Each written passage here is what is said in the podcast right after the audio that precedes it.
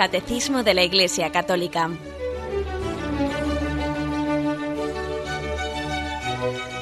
Un programa dirigido por Monseñor José Ignacio Munilla, Obispo de San Sebastián.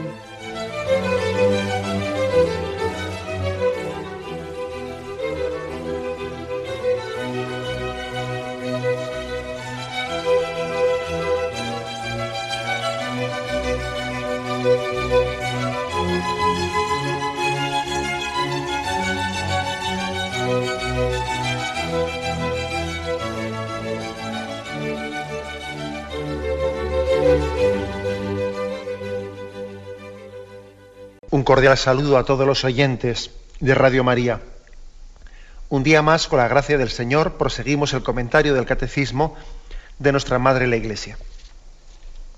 Estamos en los inicios, en los primeros pasos de la tercera parte del, Catecismo, que tiene como título La vida en Cristo. Y la introducción, la introducción de esa tercera parte del Catecismo que trata sobre la moral, la introducción ocupa unos puntos del 1691 en adelante, a los cuales ya hemos dedicado dos programas, hoy dedicamos un tercero. Continuamos desde el punto 1696. Son puntos introductorios para enmarcar lo que supone pues, esa, esa concepción de la moral cristiana, la vida en Cristo. Se explica cómo el catecismo va a abordar, bajo qué ángulos, bajo qué perspectivas, bajo qué intuiciones, ¿no? explica la Iglesia la moral cristiana. Bien, pues leo a partir de este punto 1697, donde nos habíamos quedado. En la catequesis es importante destacar con toda claridad el gozo y las exigencias del camino de Cristo. Me quedo en esta frase para hacer un comentario, porque creo que, es muy clarividente. Destacar, dice en la catequesis, la catequesis moral se refiere. ¿eh? Ahora estamos hablando, subrayando en la catequesis moral sobre, sobre los contenidos morales de la vida de Jesucristo. Dice, destacar con toda claridad el gozo y las exigencias del camino de Jesucristo. El Señor ha venido a revelarnos un camino que es gozoso y al mismo tiempo supone y asume la cruz. El Señor ha venido a predicarnos el ideal de la felicidad. No es lo mismo felicidad que facilidad, ¿eh? como algunas personas parece que están identificando. No, no es lo mismo permitidme ese juego de palabras, pero es que yo creo que muchas personas piensan que la felicidad es la facilidad, o sea, es decir, aquello que no me cueste nada. Lo que te haga feliz, lo que te haga feliz. ¿Y, qué entienden por eso? Lo que no me cueste nada, lo que no me cueste nada. No, no, felicidad no es facilidad. Es más, tenemos conciencia de que en esta vida los grandes ideales que nos hacen felices, pues tienen evidentemente, ¿no? Tienen el precio de la cruz. No hay grandes ideales, no hay ideales que verdaderamente merezcan la pena, ¿no? que también nos supongan pues, muchas renuncias, renuncias importantes. Por eso aquí dice, em, predíquese al mismo tiempo en esta catequesis, con toda claridad, el gozo y las exigencias del camino de Cristo. El gozo, pues por supuesto, porque el Señor, el Señor no viene a quitarnos. Algunos piensan que la moral es una especie de, como si yo tuviese que pagarle un peaje, ¿no? A nuestro, a nuestro Padre Dios. Como si el hombre tuviese que renunciar él a una serie de cosas, pues porque mi religión me lo prohíbe, ¿no? ¿Cómo que mi religión me lo prohíbe? Pero si cualquier cosa que Dios me pide es por mi bien. Pero vamos a ver. Cualquier prescripción moral busca el bien del hombre. Luego es por mi gozo, es por mi bien, es por mi alegría. Luego, la moral cristiana tiene que ser predicada y tiene que ser presentada como el gozo del hombre, la alegría del hombre. Sin embargo, ¿eh? insisto en esto, ¿eh? que muchas veces pues la tentación consiste en, en pensarnos que, una, serie de, de exigencias determinadas de que nos vienen como consecuencia de los mandamientos que nos piden renunciar a algunas actitudes o fomentar otras acciones que no hacemos, parece como si yo estuviese haciendo algo para ponerle contento a Dios. Hombre, claro que Dios se pone contento, pero Dios se pone contento con nuestro bien. Dios goza con el bien del hombre. El gozo de Dios es nuestro bien. Luego la, catequesis tiene que insistir en que el seguimiento a Jesucristo es gozoso, es tu bien, es por tu bien. Aquí el beneficiado eres tú. De alguna manera podríamos decir que viviendo santamente, nosotros no le estamos añadiendo nada a Dios, que Él ya es santo. Es, Dios el que nos, nos, da a nosotros el gozo de ser felices. Ahora, insisto en lo que he dicho antes. Felicidad no es facilidad. Eh, y sería, sería engañar, sería falsificar a Jesucristo si presentásemos un evangelio del cual, en el cual, en la cual predicación escondiésemos la cruz para hacerlo más atractivo eh, y para que, que, los que nos escuchan se adhieran a un Jesucristo sin cruz. Eso sería traicionar el evangelio, ¿no? Presentar un evangelio del cual uno intenta mm, pues pasar las páginas que pueden resultar más incómodas o más costosas de aceptar por la mentalidad actual o lo que fuere, ¿no? Eso sería engañoso, eso al final no nos hace felices. Esa especie de rebajas es como avergonzarnos de la cruz de Jesucristo. Es como pensar que esa exigencia que tiene el Evangelio, pues de renuncia al propio egoísmo, al materialismo, a la propia comodidad. Es decir, es como pensar que, el Señor eh, se ha equivocado y que su Evangelio no es para, para el hombre de hoy. Eh, que tengo yo que estar escondiendo la cruz, disimulando, ¿no? Todavía estoy, me estoy acordando que este fin de semana, este fin de semana, pues, bueno, hasta el viernes creo que, que fue, pues marchamos con los seminaristas subimos un, pues un, pico de digamos, el pico más alto de, Palencia y, cuando bajamos y estuvimos en el pueblo que está cercano a la extensión de aquel monte, pues nos, saludamos a algunas personas y, recuerdo que, una persona que se me acercó, pues bueno, pues digamos, pues una persona de 35, 40 años, joven, ¿no? Me hizo la pregunta, eh, señor obispo, ¿cuándo no le parece a usted que la Iglesia tiene que adaptar eh, su predicación eh, a este mundo de hoy para que así ustedes no se queden solos. Y claro, y, evidentemente su pregunta, su pregunta era una pregunta pues, pues muy, muy importante, ¿no? En el fondo esa pregunta también la realizó, también la realizó Jesucristo a los apóstoles cuando vio que fruto de su predicación se estaba quedando solo y muchos se iban yendo y otros y otros.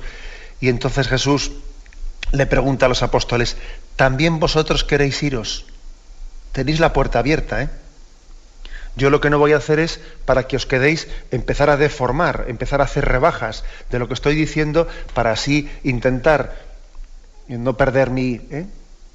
no sé, pues no perder mi fama. Si queréis podéis iros, tenéis la puerta abierta.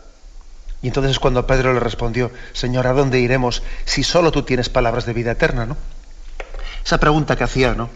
aquella persona, ¿no le parece a usted que la Iglesia tiene que adecuar el Evangelio a la, forma de pensar de hoy para que no se queden, si no quieren quedarse solos? Es que en el fondo estamos repitiendo la historia, ¿no?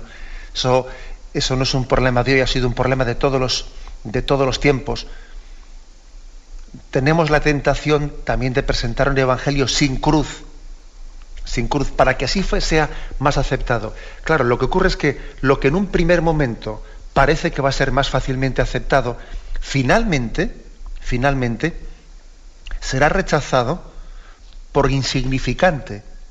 Porque cuando se rechaza la cruz, cuando se presenta un evangelio sin cruz, es algo insignificante, es algo que no es novedoso, es algo que no salva al hombre. Recuerdo haber escuchado una frase una frase de, un famoso autor católico que decía, cuando tenemos miedo, ¿no? cuando el cristianismo en su predicación tiene miedo de dar la, la, espalda al mundo, se encuentra con la sorpresa de que luego el mundo le da la espalda a él.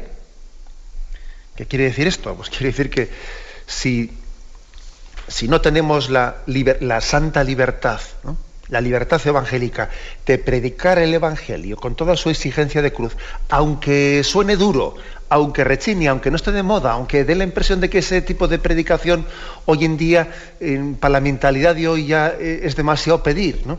Si no tenemos capacidad de dar la espalda al mundo, de ponernos el mundo por montera, como se dice, ¿no?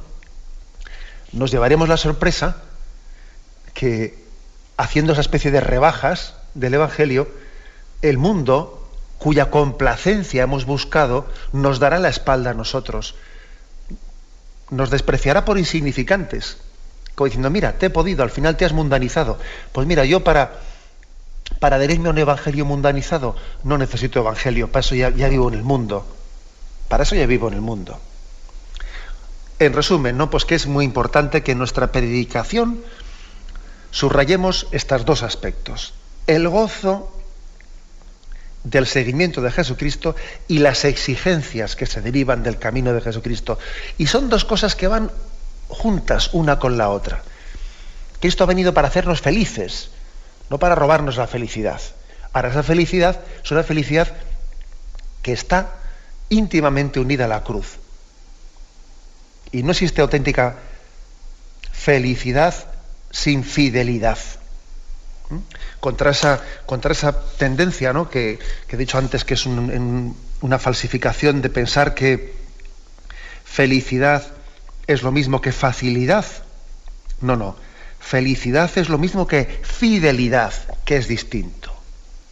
¿Mm? Ese es el camino de la, de la fidelidad. Bien, pues vamos a tener un momento de reflexión y continuamos enseguida.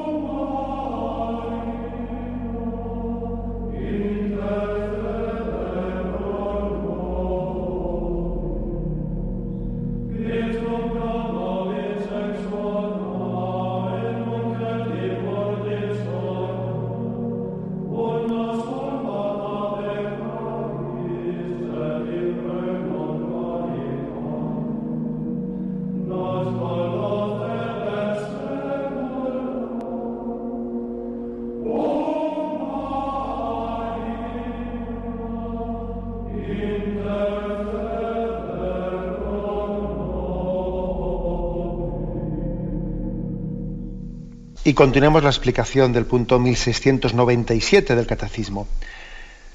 Aquí ahora se explicita, se explicita qué características tiene que tener esa catequesis, ¿no? Esa catequesis sobre la vida moral. La catequesis de la vida nueva, porque dice Romanos 6.4, ¿no? Que los que hemos sido sepultados por el bautismo con Jesucristo y con Él hemos resucitado, estamos llamados a vivir una vida nueva, vida nueva. Expresión tan hermosa, ¿no? Vida nueva. Y entonces la pregunta es, bueno, ¿y yo cómo, cómo la Iglesia presenta ¿no? esa vida nueva que ofrece Jesucristo, que es la moral de Jesucristo? Esa vida nueva, ¿qué características tiene que tener esa explicación que de la Iglesia? Y aquí se da pues, una serie de, de puntos, una serie de pistas sobre cómo insistir para que quede bien explicada esa vida nueva, para que sea completa. Son ocho, eh, ocho características que debe de tener la catequesis moral católica, las ocho son importantes para que esa vida nueva de Cristo quede bien explicada. ¿Mm? Si de estas ocho pues quitamos alguna o algunas, ¿no? pues entonces no quedará bien explicada ¿eh? la vida nueva que Cristo nos ofrece. Lógicamente no es cuestión de que ahora nos detengamos mucho en cada una de estas ocho, porque estamos en la introducción y ya se irán explicando a lo largo de, este capítulo o de esta tercera parte del catecismo que estamos comenzando a explicar. Pero sin meternos en, largas explicaciones, las vamos a mentar y, a explicar, vamos, y, y, dar a entender que forman un conjunto entre todas ellas. La catequesis de esa vida nueva será, dice, debe de ser, primero, una catequesis del Espíritu Santo, maestro interior de la vida según Cristo, dulce huésped del alma que inspira, conduce, rectifica y fortalece esta vida. O sea, es decir, que es, del todo importante para explicar la vida moral, la vida moral, que se nos explique que el Espíritu Santo es el maestro de nuestra vida interior, que Él conduce una obra de Dios dentro de nosotros, que el que comenzó en nosotros la obra buena por el bautismo, Él quiere llevarla a término. Y la vida moral, la vida moral es un trabajo del Espíritu Santo en nosotros el Espíritu Santo está actuando en nosotros y está llevando esa vida eh, en, Cristo que comenzó en el bautismo, la está llevando adelante. Entonces, claro, esto hay que explicarlo. Hay que explicarlo. Es muy importante que uno conozca al Espíritu Santo, que no sea un desconocido para él.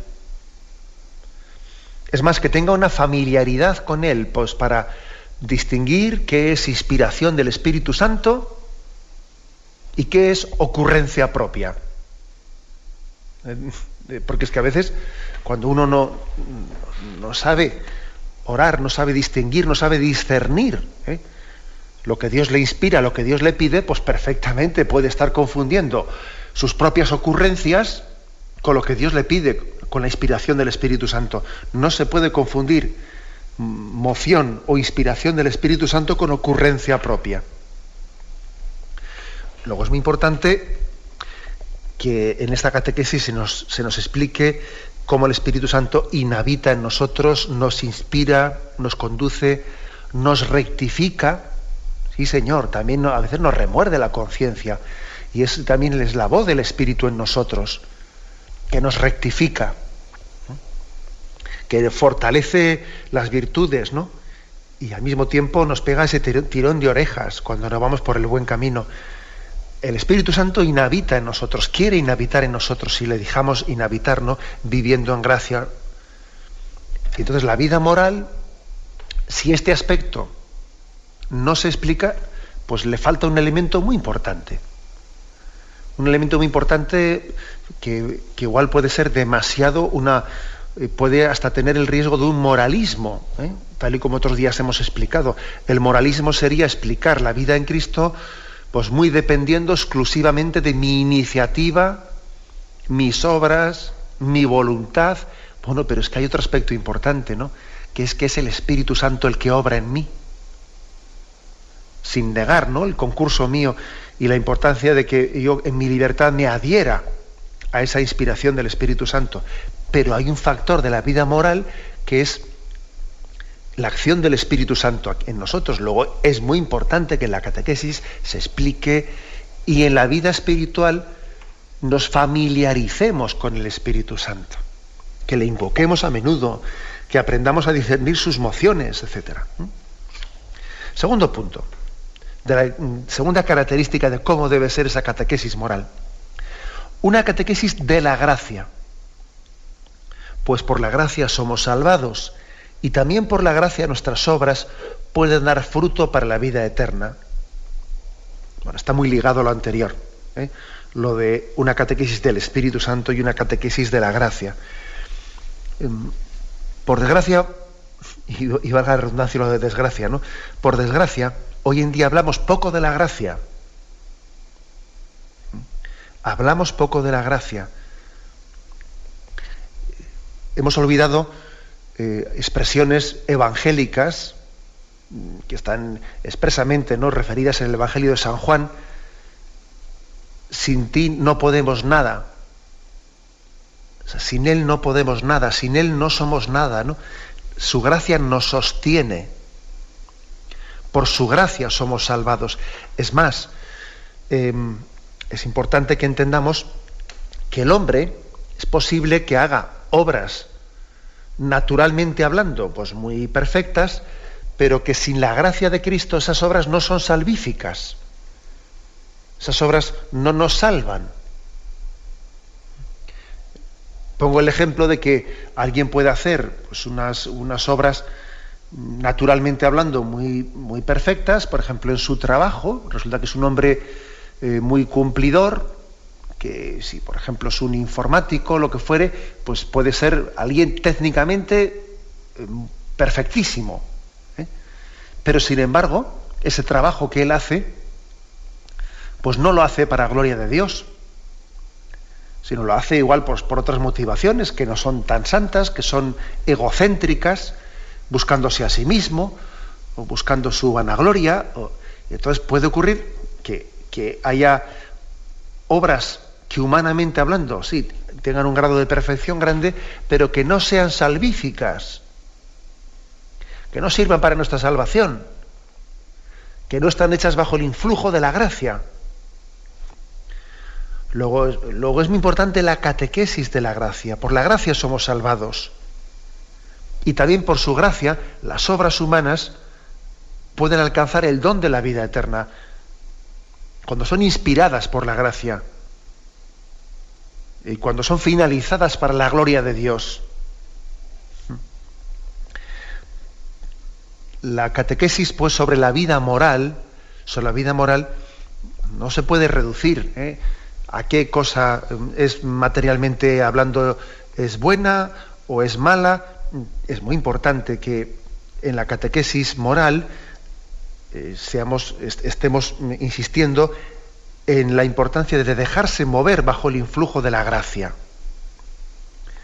La gracia no es otra cosa sino dejarnos acompañar por Dios dejarnos mover por Él, por, ese, por, ese, por esa moción del Espíritu Santo de la cual antes estábamos hablando. En tercer lugar, dice, una catequesis de las bienaventuranzas, porque el camino de Cristo está resumido en las bienaventuranzas, único camino hacia la dicha eterna a la que aspira el corazón del hombre. Como vais a ver en los programas sucesivos, según vayamos explicando, pues esta tercera parte del catecismo, después de, unos primeros eh, prolegómenos en los que se explican conceptos primeros de qué es la conciencia, eh, pues de qué, de qué son las virtudes, etcétera, en uno de los primeros pasos que da el catecismo comienza explicando las bienaventuranzas. Hay muchas formas ¿no? de examinarnos en nuestra en nuestra conciencia. Una forma de examinarnos son los mandamientos. También el catecismo va a seguir los mandamientos. Otra forma de examinarnos es siguiendo las virtudes, las virtudes teologales o las virtudes eh, morales. Pero una forma muy privilegiada ¿no? de, de conocer el camino de moral de Jesucristo, de esa vida en Cristo, una forma muy privilegiada son las bienaventuranzas. Porque las bienaventuranzas nos expresan el meollo el miollo, el corazón de la predicación del reino que Cristo vino, vino a, ofrecernos. En las bienaventuranzas hay como se está resumido el espíritu, el alma de la predicación de Jesucristo. Los, diez mandamientos los diez mandamientos sin las bienaventuranzas, pues ciertamente les faltaría algo muy importante, les faltaría el espíritu, el alma mm, cristocéntrica ¿no? del Evangelio. Las bienaventuranzas vienen pues a poner como el espíritu eh, a los diez mandamientos. Son el estilo, el prisma bajo el cual Jesucristo ha venido a presentar la ley. Él no vino a derogar la ley.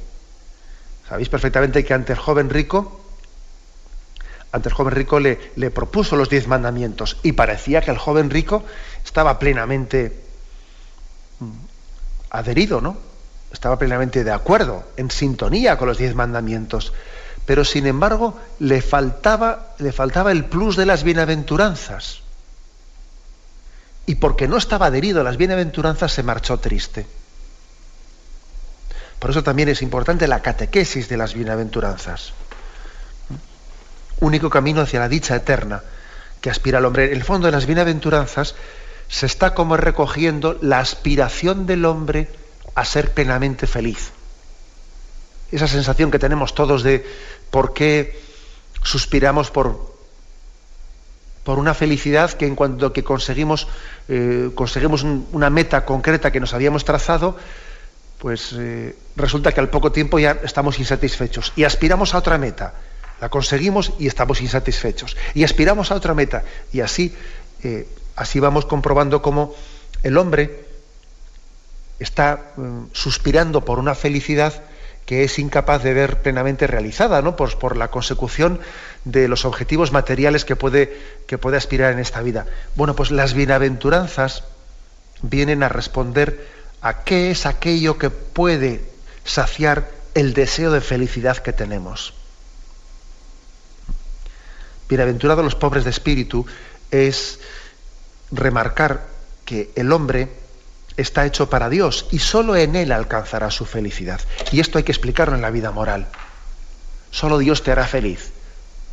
Tu corazón anhela a Dios, ha sido creado para Él y está inquieto, mientras que estará inquieto e insatisfecho mientras que no, no descanse en Él. Esto debe de formar parte de la catequesis ¿no? moral cristiana. El cuarto punto. Una catequesis del pecado y del perdón porque sin reconocerse pecador, el hombre no puede conocer la verdad sobre sí mismo, condición del obrar justo, y sin el ofrecimiento del perdón no podría soportar esta verdad. Pues lógicamente será importantísimo que en una, en una catequesis moral el hombre, eh, esa moción del Espíritu Santo, ese influjo de la gracia, ese conocer las bienaventuranzas, conocer ese ideal tan hermoso, que Dios tiene reservado para colmar la felicidad del hombre, le lleve, le lleve a, al conocer a Dios, verse a sí mismo y decir, yo pecador, yo pecador, ¿no? Cuando uno se asoma a la santidad de Dios, entonces él descubre su miseria y su pecado. A la luz de Dios conoce su propio pecado. Es curioso que, es curioso que cuando el hombre, cuanto más cerca está de Dios, más pecador se ve. Cuanto más lejos está de Dios, uno se ve menos pecador. Cuando se dice por ahí, no, yo no tengo pecados, yo no tengo que confesarme si yo no tengo ningún pecado. Te llama la atención que luego las personas, los santos, cuanto más cerca han estado de Dios, leen sus obras, leen sus escritos, y no hacían más que decir, considerarse pecadores y totalmente indignos de estar cerca de Dios, Señor, yo no soy nada. Entonces, bueno, ¿y qué contraste es eso, no? ¿Cómo es posible que los santos se confesasen más y se sintiesen más pecadores conforme más cerca estaban de Dios? Claro, pues es que claro, la explicación es muy clara. Es la falta de luz la que nos, la que nos lleva a considerar que no somos pecadores, ¿no? Luego, Luego nosotros tenemos que subrayar mucho la condición pecadora del hombre porque es que conocer a Dios es verse pecador uno a sí mismo, es sentir que somos pecado, que somos indignos, ¿no? Es decir, Señor, yo no te merezco, pero te necesito, ¿no? Es más, cuanto menos te merezco, más te necesito. Sin embargo, nosotros cuando hablamos, algunos piensan que la moral católica ha subrayado eh, esta condición pecadora del hombre de manera que, que ha podido llevar a, pues, un poco al autodesprecio. Pues no, al autodesprecio no. Porque nosotros en el mismo momento en que Dios nos da la luz para descubrir que somos pecadores, al mismo tiempo nos ofrece la misericordia. Luego no es darle vueltas a que soy una porquería, soy una porquería, soy una porquería. No al mismo tiempo que Dios me, descubre mi condición pecadora, al mismo tiempo me está ofreciendo el perdón y me está ofreciendo la misericordia. No es un sentido cristiano del arrepentimiento aquel que me está descubriendo que es, no hago nada, soy una porquería, lo mío. No, eso no es un arrepentimiento cristiano. Eso puede ser hasta un orgullo herido, un autodesprecio, un no aceptarme a mí mismo tal y como soy, un, no, quererme y un despreciar lo que Dios, los caminos de Dios en mí. O sea, eso no es cristiano. Ese autodesprecio, ese sentir asco de sí mismo, eso no es arrepentimiento cristiano. El Señor en la medida en que nos ilumina que somos pecadores, al mismo tiempo nos está ofreciendo el gozo de sentirnos eh, perdonados, el gozo de que nos ofrece su misericordia, de que Él, el mismo que te ha iluminado que eres pecador, el mismo te va a iluminar o te está iluminando ya, de que ese pecado eh, tiene un designio de misericordia y que el Señor quiere que tú seas un hombre nuevo. Eh, luego, la catequesis del pecado y de la misericordia es una sola cosa, no son dos cosas distintas aspecto importante aquí también que está subrayado. Bien, tenemos un momento de reflexión y vamos a continuar enseguida.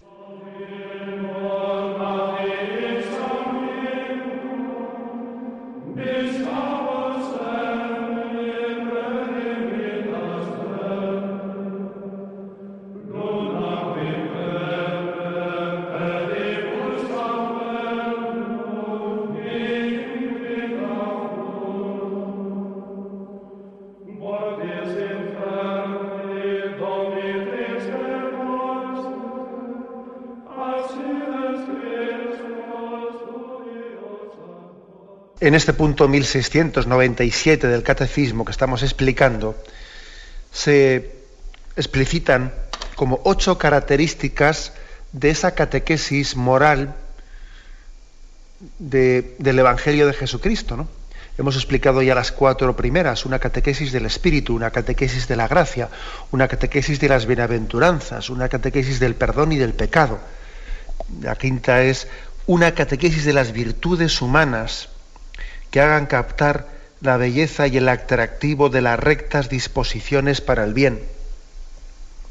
Las virtudes humanas, prudencia, justicia, fortaleza, templanza, las virtudes humanas, em, lógicamente nos hacen entender que cuando Cristo ilumina nuestra vida, eso también transforma y ordena eh, también nuestra forma, nuestra forma natural, ¿no?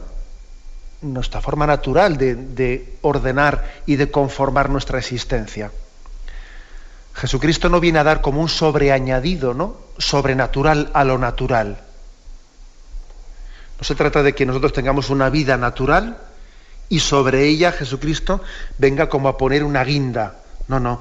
Él viene, él viene a que el hombre también sea naturalmente más maduro No es cierto eso de que el hombre, para ser cristiano, primero tiene que ser humanamente hablando maduro. Y después, cuando esté ya humanamente hablando maduro, entonces podrá conocer a Jesucristo. No, eso, eso no es cierto. El hombre para ser humanamente, o sea, para poder vivir las virtudes humanas, las virtudes humanas necesita de Jesucristo. Luego, luego una de las catequesis importantes no son únicamente las virtudes sobrenaturales, también las virtudes naturales, ¿eh? las virtudes humanas, pues están, forman parte de la catequesis moral cristiana. El sexto punto, una catequesis de las virtudes cristianas, fe, esperanza y caridad, que inspire ampliamente, se inspire ampliamente en el ejemplo de los santos. Bien, Es verdad que las virtudes teologales, las virtudes, aquí dice cristianas, fe, esperanza y caridad, son las más específicamente evangélicas. ¿eh? Las virtudes humanas, a las cuantas antes nos referíamos, pues también las podemos encontrar en otros autores, eh, la explicación de estas virtudes, en otros autores mm, antes del Evangelio, en autores, por ejemplo, de la, de la Grecia clásica, etcétera pero sin embargo Jesucristo les las ha iluminado, ¿no? Les ha dado un toque especial bajo el influjo de la fe, esperanza y caridad. La fe y la esperanza y la caridad son las virtudes que más nos configuran y nos unen directamente a Jesucristo. En séptimo lugar, una catequesis del doble mandamiento de la caridad desarrollado en el decálogo. O sea, estos diez mandamientos se encierran en dos, recordáis amarás a Dios sobre todas las cosas al prójimo como a ti mismo. Como es lógico, el catecismo va a dedicar bastantes programas bastantes programas a la explicación del decálogo de los diez mandamientos y será punto por punto será explicitando y por último en el octavo punto una catequesis eclesial pues en los múltiples intercambios de los bienes espirituales en la comunión de los santos es donde la vida cristiana puede crecer, desplegarse y comunicarse. es decir, que la vida moral cristiana no es únicamente mi vida, mi, eh, mi caso particular, no. O sea, sino que el Señor ha querido también que nos santifiquemos mm, formando esta familia en el seno de la Iglesia. Y en los testimonios de los santos son una de las llamadas principales de las cuales el Señor se sirve para llamarnos a la conversión. No solo desde los diez mandamientos, no solo desde las virtudes, no solo desde la explicación de las bienaventuranzas. El conocer la vida de los santos es también una especie de evangelio vivo, un evangelio vivo a través del cual el Señor nos llama a la conversión. Luego también tiene que haber una catequesis eclesial dentro de esta comunión de los santos en la, que estamos. Bueno, pues esto que aquí hemos dicho así, hemos trazado, ¿no? Estos trazos son las ocho características que el catecismo insiste que deben de incluirse todas, ¿eh? para que pues para que la explicación de la vida en Cristo, de lo que es la moral cristiana, sea completa y no sea parcial. No sea parcial. A veces se ha solido hacer como imágenes parciales, ¿no? Por ejemplo, recuerdo, recuerdo que hace, hace, poco tiempo pues una persona se me acercaba y me decía, oiga, pero ¿por qué, ¿por qué se explica hoy en día la moral desde los mandamientos y no desde las bienaventuranzas? Y yo me acuerdo que le respondí, bueno, ¿y, ¿y, quién ha dicho eso? Si usted va al catecismo, ahí encontrará que el catecismo explica los mandamientos y explica las bienaventuranzas. Y no es una cosa u otra. No es una cosa u otra sino que son las dos.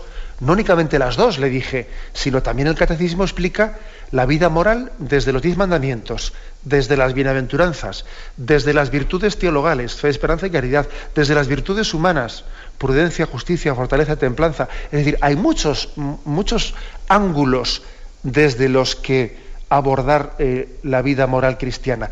Y todos ellos deben de ser sumados no uno u otro, sino uno y el otro también. ¿eh? El Evangelio debe de ser eh, pues, abrazado por nosotros en su integridad, no únicamente bajo un prisma determinado. Y como veis aquí se suman los ocho aspectos, ¿eh? ocho aspectos importantes que todos ellos conforman pues, esta presentación de la vida en Cristo. Y bien, concluyo con el punto 1698. Con este punto concluimos la introducción primera a la explicación de la vida en Cristo. El punto último dice, la referencia primera y última de esta catequesis será siempre Jesucristo, que es camino, el camino, la verdad y la vida. Contemplándole en la fe, los fieles de Cristo pueden esperar que Él realice en ellos sus promesas y que amándolo con el amor con que Él nos ha amado, realicen las obras que corresponden a su dignidad. Y aquí viene un texto de San Juan Eudes os ruego que penséis que Jesucristo nuestro Señor es vuestra verdadera cabeza y que vosotros sois uno de sus miembros. Él es con relación a vosotros lo que la cabeza es con relación a sus miembros. Todo lo que es suyo es vuestro. su espíritu, su corazón, su cuerpo, su alma y todas sus facultades, y debéis usar de ellos como de cosas que son vuestras, para servir, alabar, amar y glorificar a Dios. Vosotros sois de Él como los miembros lo son de su cabeza. Así, así desea Él ardientemente usar de todo lo que hay en vosotros para el servicio y la gloria de su Padre, como de cosas que son de Él. Bueno, pues aquí sencillamente se recurre a la imagen del cuerpo místico, o de la vid y los sarmientos, no Cristo es nuestra cabeza, nosotros somos sus miembros, se recurre a la imagen del cuerpo místico para explicar desde ella, para iluminar desde, desde ella lo que es la vida moral. Cristo ha querido que yo sea sus manos, Cristo ha querido que yo sea sus labios, Cristo ha querido que nosotros seamos sus pies. La cabeza ha querido expresarse a través de sus miembros, ¿no? Y él ha querido, dice aquí San Juan Eudes, usar de todos nosotros. Es decir, ha querido ser él el que nos mueva, ¿no? Esta es la dimensión mística mm, de la vida moral cristiana. Ya no soy yo, es Cristo quien vive en mí. Es más, ¿no? Aquí concluye en esta introducción con un texto de Filipenses 1:21. Mi vida es Cristo. Mi vida es Cristo. Si yo puedo decir mi vida es Cristo, es porque Cristo primeramente ha dicho, yo vivo en ti y mi vida es vivir en ti, por lo tanto mi vida es Cristo. Esta es la dimensión mística, decíamos, ¿no? de la presentación moral cristiana que no debemos de, perder nunca de referencia. Eh, que la referencia primera y última de esta catequesis que hagamos debe de ser esta referencia mística de entender que Cristo es el que lleva a cabo esa obra en nosotros, ¿no? a través del Espíritu Santo. Bien, pues concluimos aquí. Y si Dios quiere, pues el próximo día comenzaremos ya la explicación de la primera sección, ¿eh? la primera sección dentro de eh, esta tercera parte del catecismo que nos habla de la moral cristiana. Y bien, me despido con la bendición de Dios Todopoderoso, Padre, Hijo y Espíritu Santo, descienda sobre vosotros. Alabado sea Jesucristo.